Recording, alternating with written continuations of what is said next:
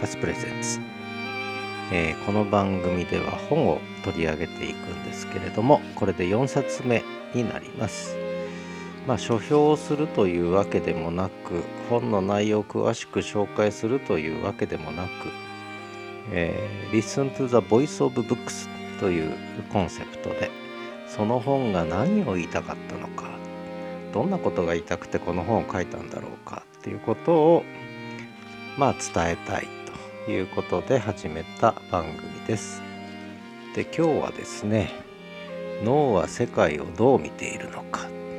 ジェフ・ホーキンスさんという方の書いた本ですね。でこれは2021年に英語版が出て、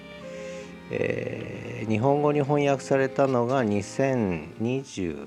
年ですね。えー、の何月だったかな？4月に出たんですね初版がね。で私が今手にしてるのは2023年の5月に出された第8版ですね、えー、になります。えー、私結構あの脳科学とか神経科学かなり関心持って最近、えー、ここ1年ぐらい追っかけてきたわけですけどこの本があるのを知らなくてですね最近見つけましてついおととい今日が9月22日なんですが9月の20日に届いてで一気に読んで、えー、しまいました、えー、ジェフ・ホーキンスさんっていうのはどういう人かというと知ってる人は知ってるんですけれどもヌメンタという会社の共同創業者これ人工知能の研究を行ってます。でえー、この方ただそれよりも有名なのはシリコンバレーで Palm Computing をという会社を作ってスマホの先駆け今皆さんが使ってるスマートフォンスマホの先駆けになる PalmPilot を開発しただから今のスマホ時代をある意味30年以上前に予見してたということなんですね。でその方がえー、今脳科学神経科学の研究をしていると。でちょっと前にですね「考えるの考えるコンピュータ」という本を出してましてこれ私読んでなかったんですがあの実は脳まあこれ私なりにいろんな勉強してきた結果結局記憶それから予測つまり脳の一番本質的な機能はまあもっと正確に言うと心皮質大脳心質心皮質の、えー、知能を司るね、えー、ホモ・サピエンスの。の本質的な機能は予測にあると、えー、もっと言うと実践的な予測ですね、え、動きを伴った予測と。行動する予測にあると。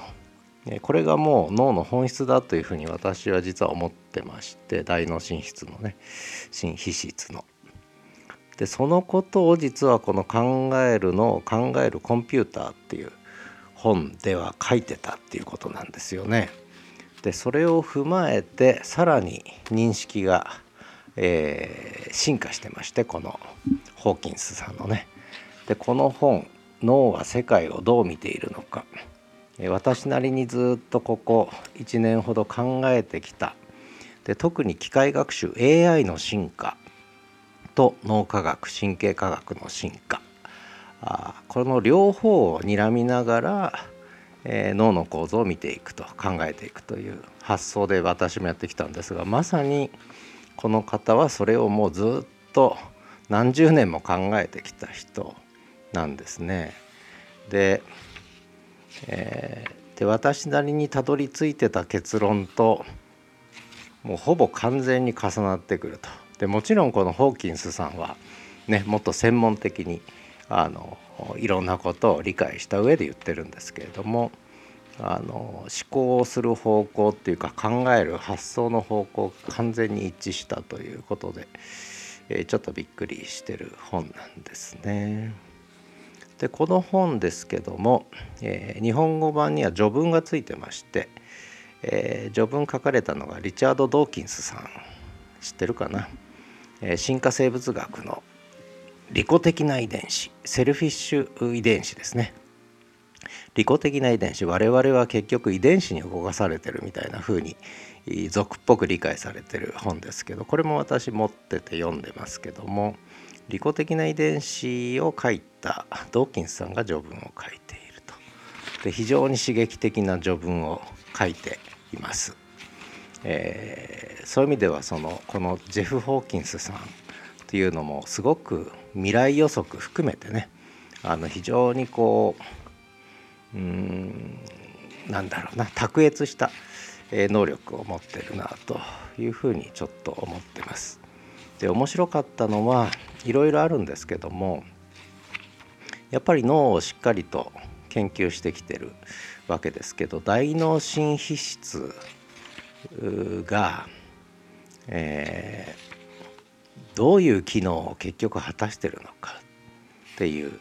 ことはまだあんまり明らかになってないんですよね。でいろんな研究が進んでるんですけれどもただそれを統合するような説明っていうのは実はまだ十分されてないんです。つまり人間の脳っていうのはまだまだ謎に満ちてるんですね。で例えば人間がなぜこんな高度な知能を身につけてそして言葉を生み出すようになったのかと。で抽象的な思考をしいろんな自然界の法則を見出しそれを実際に応用し、まあ、ロケットを飛ばしたりね。それこそスマホなんていう汎用コンピューターをね開発したりっていうことがなぜできたのかとこの動物にホモ・サピエンスという動物にできたのか。それはもう全ての謎は脳にあるわけ。でさらに脳の中でも新皮質ですね。大脳新質にあると。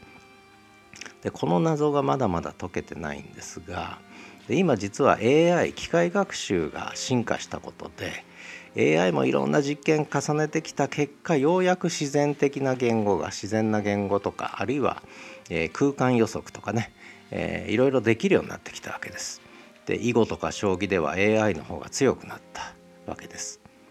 ただこの方向ではまだ人間には及ばないと。えー、今のディープランニングニューラルネットワークとディープランニングでは人間の脳は到底超えられないというそういう話も書いててこれも非常に説得的でしたね。えー、でこのディープラーニングのやり方はどっかでやっぱ行き詰まっていくとそれは専用の専用のコンピューターにはなっても汎用ですね何にでも使えるようなコンピューターにはならないということですしやっぱり自律的な学習人間の脳がするような学習にはやっぱり及ばないという話なんですね。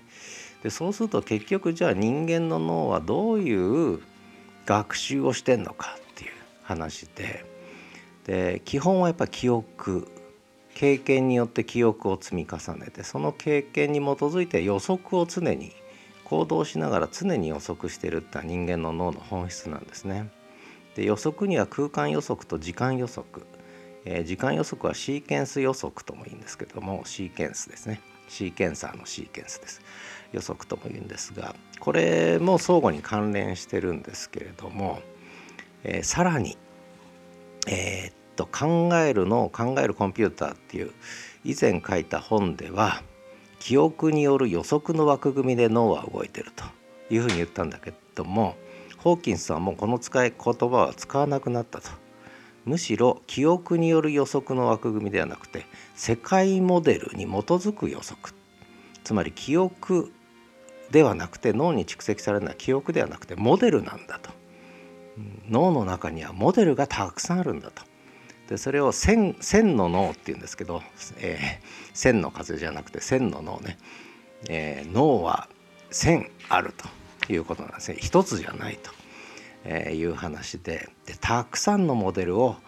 頭の中にいっぱい持ってるんだってね。でこれが予測モデル、えー、脳はいろんな体験を通じて、えー、これは人間が体を持っていろんな五感を持ってると。でそういった、えー、センサーによって、えー、しかも行動して動くわけですよね。でそれで世界を感じるわけです。でそこでいろんな予測モデルを常に作り直していると。でいろんな予測モデルをもモデルを溜め込んでいくと。でうまくいかないモデルは捨てられうまくいくモデルが作られると。えー、常にその予測モデルに従ってこう動くと。でしかもその予測モデルは一つじゃないと。もうたくさんあるんだと、えー、いう話なんですね。でこれを詳しく話すと、えー、とてもね1時間2時間3時間じゃ終わらないので話しませんけれども、えー、とにかく我々は感覚的に運動しながら学習していると。で動きがないければこれ学習はしないと。でコンピューターはそうじゃないんですね。コンピューターはデータを読み込むことで学習するわけです。人間は動くことで学習すると。いうことなんですよね。だからコンピューターは実践的な動きを伴った予測学習あるいは予測モデルを自ら作ることがこのままではできないという話なんですよね。でこれは実にあの面白いですね。でで結局新皮質は世界の予測モデルを学習している。しかもその予測はニューロンの内部で起こっている。ということ、えー、こういったことを発見してきたっていうんですね。でしかもここでもう一つのキーワードが座標系です。座標です、えー、そのニューロンの中には座標系がたくさんあるんだと。でいろんな座標で人は、えー、いろんなモデルを理解していると。で抽象的な思考あるいは言語を、えー、生み出す謎も実はその座標系にあるというね。話でこれは私はもう納得しちゃいますね。あのそれしかないだろうと。これ考えてったらやっぱりそうなるだろうと。現実に脳がそうなのかどうかを私は実験で確かめていないので分かりません。分かりませんがそういうのを確認してってる人がかなり確かな証拠がいろいろ出てくるっていうことも言っていて。でこの認識の枠組みですね、えー、動きによって学習する。それは予測モデルを学習する。そしてそれがニューロンの中にありしかも座標系を持っているとニューロンはね、えー、これは実にねあの全てを解決する理論ですねであり仮説ですねかなり有力な仮説だと思いますね。でこれによって言語の謎そして、えー、抽象的な思考の謎これも全部解けてくるわけですよね。でしかもここから見ていくと結局なぜ今の AI が人間の脳を超えれないかと。でこの人ホーキンスさんは5歳児にすらなれないと今の AI はね。で今のやり方は行き詰まると。別の発想でいかなきゃいけない。それは人間の脳と今の AI は違うんでやっぱり。あの仕組みが違うんです。だいぶ似てきたんだけど違うんです。根本的に違うところがある。でその根本的に違うのは今言った大脳新質新皮質の謎ですね。のメカニズムですね。これだと。でこれは今まだ AI ではやってないと。でもこれを開発しないと人間の脳のような知能は AI には生み出すことはできないっていうんですね。これも非常に説得的ですね。あの説得的です。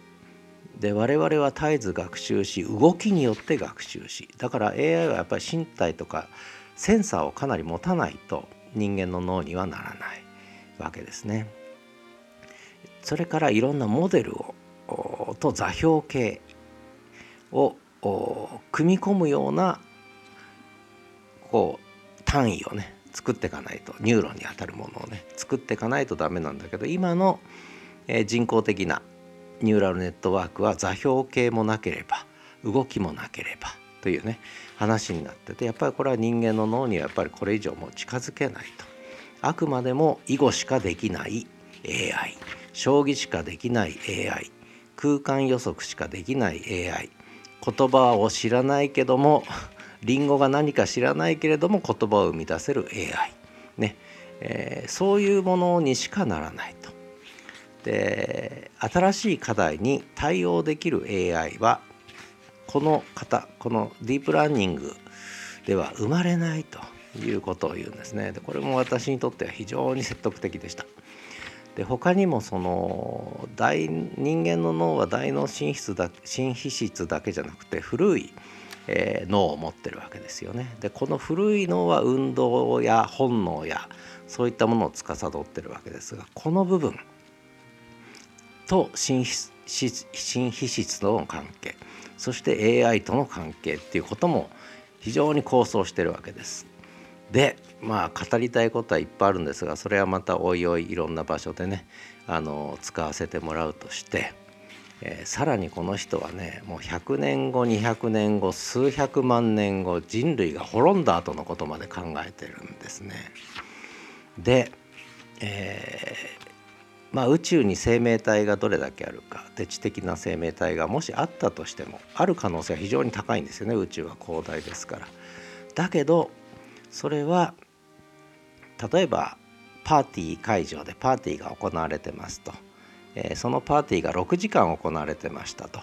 でも人類が生存した瞬間高度な知能を持ってね。っていうのは、えー、6時間のうちの50万分の1秒ぐらいだっていうんですよね。えー、っていうともうで他の知的生命体もそれぐらいの瞬間でしかそのパーティーの会場に行かないと。するとパーティー会場はいつ行っても無人と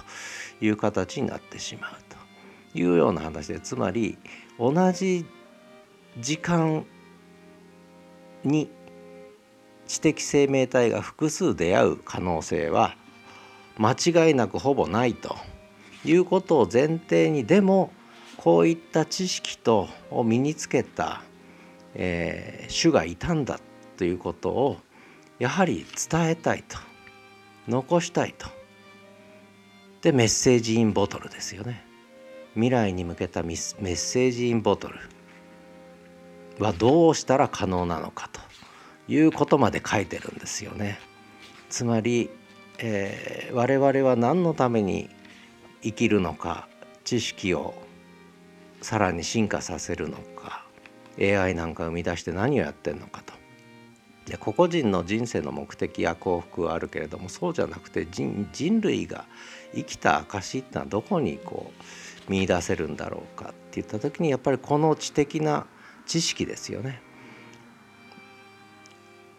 これをどう実際には出会うことがないけれどももしかしたら伝わるかもしれないメッセージボトルインメッセージでねえー、メッセージインボトルでね伝わるかもしれない。もしかしたらね。いうことでその形を考えるんですね。これはすごいです、えー、何百万年後何千万年後の、えー、メッセージインボトルの発想ね、えー、これを考えるわけね。これはちょっと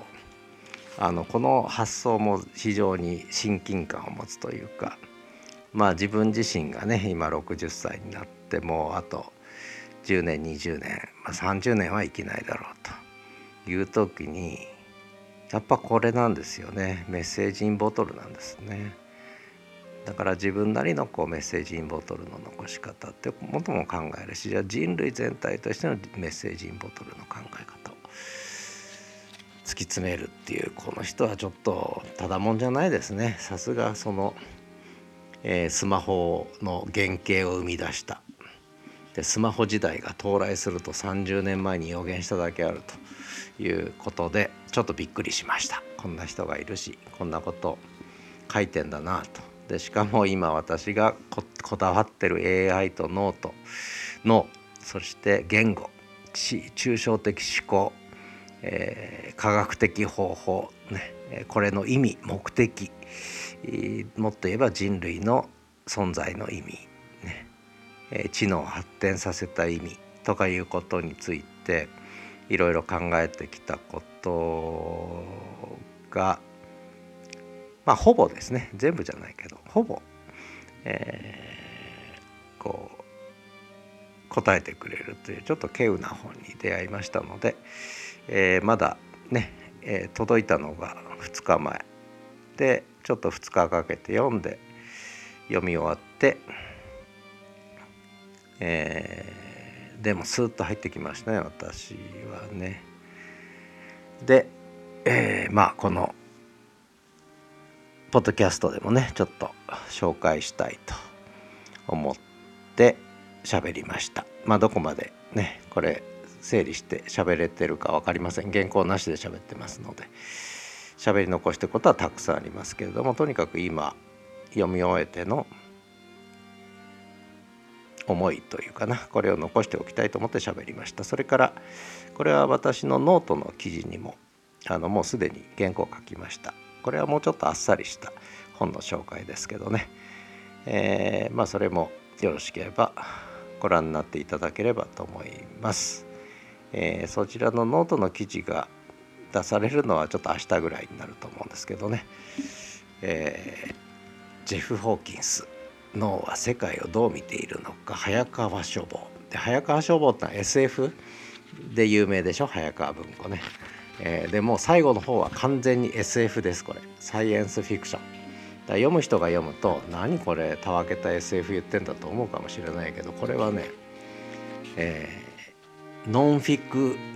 ションになりうるサイエンスまあだからサイエンスフィクションのように読めるけども30年後50年後100年後にはサイエンスノンフィクションになってる可能性が非常に高い。そういう内容ですね。でなんでそんなことが可能になってるかというとジェフ・ホーキンスさん。やっぱこれは熟慮です。熟慮、えー、とにかく徹底的に考えるとやっぱりそれ以外ないという回答に行き着くんですよね。えーだから彼は非常に確信を持ってるわけです。今誰も信じなくてもどう考えてもこういう選択肢しかなくなっていくだろうってね、えー、話なんですよね。でこの発想の仕方も非常に親近感を持ちますね。まあそんなことでどこまで本の内容伝わったか分かりませんが内容のことはそんなに語ってませんただこんな本があったよということでえ紹介したいと思います。ではまた。